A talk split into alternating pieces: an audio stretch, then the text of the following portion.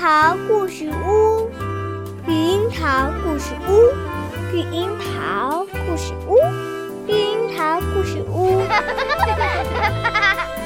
欢迎来到绿樱桃故事屋，亲爱的宝贝，今天我们来听奖励给胡玉轩小朋友的那个故事，他点播了三只小猪，来听吧。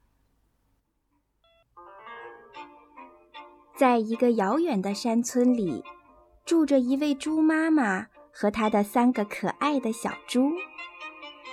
妈妈每天很辛苦，小猪们一天天长大了，可还是什么事都不做。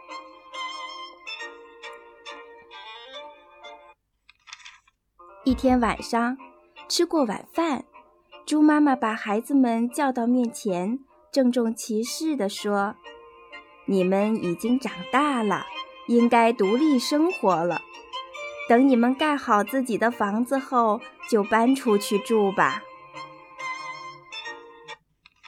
老大首先扛来许多稻草，选择了一片空地，在中间搭了一座简易的稻草屋，然后用草绳捆了一捆儿。哈哈，我有自己的房子了！老大乐得欢蹦乱跳，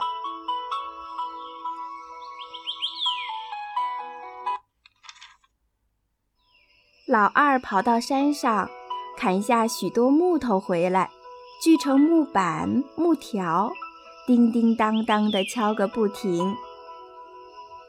不久，老二也盖好了自己的木房子，显然这比老大的要漂亮。结实的多。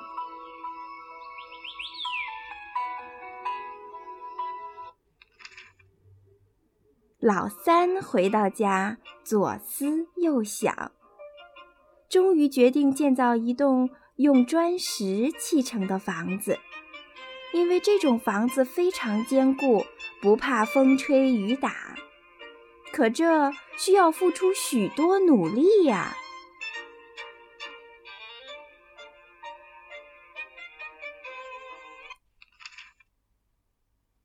老三每天起早贪黑，一趟一趟地搬回一块一块的石头，堆在一旁，再一块一块地砌成一面面墙。这样整整过了三个月，老三的新房子也盖好了。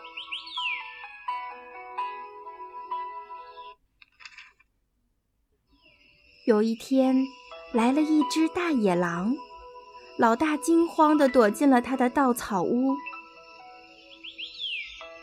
野狼嘿嘿地冷笑了两声，狠狠吹了口气，就把稻草屋吹倒了。老大只好跑到老二家。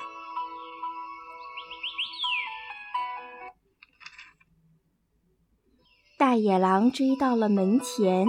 停下来，心想：“哼哼，你们以为木头房子就能难住我吗？”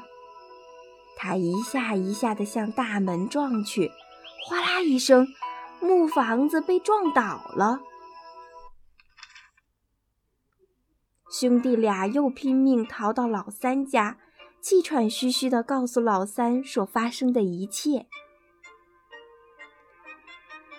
老三先关紧了门窗，然后胸有成竹地说：“别怕，没问题了。”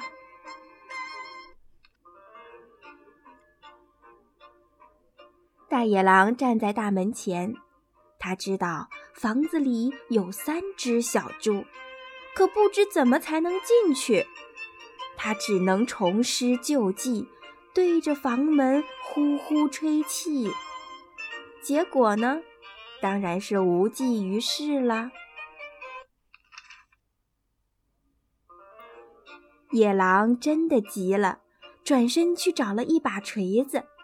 野狼憋足劲儿，挥起大铁锤砸了下去，没想到锤子把儿断了，锤子反弹回来，正砸在野狼的头上。痛死我了！野狼大叫，他真的无计可施了。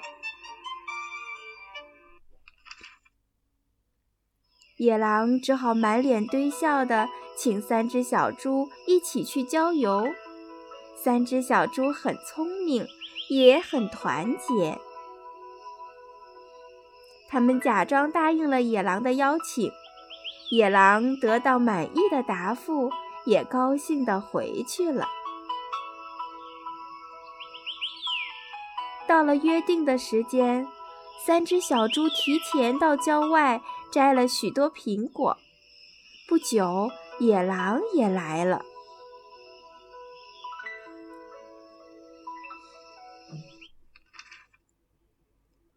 三只小猪按计划迅速爬到苹果树上。野狼迷惑不解地问：“你们到树上干什么？”老三回答说：“我们在吃苹果呢，你要不要来一个？”野狼馋得直流口水，便满口答应了。老三摘了一个大苹果丢下去，苹果顺着山坡滚下好远。野狼在后面追，结果越跑越远。三只小猪趁机跑回了家。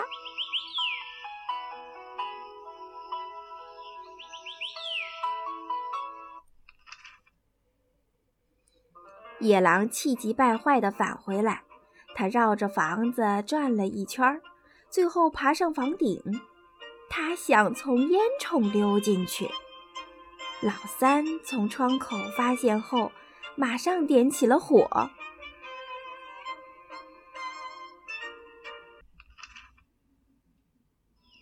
野狼掉进火炉里，熏得够呛，整条尾巴都烧焦了。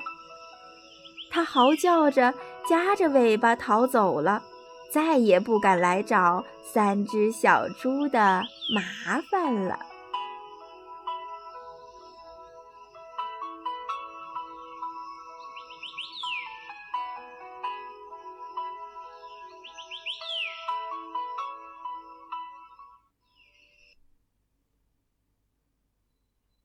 好啦，今天的晚安故事就是这样。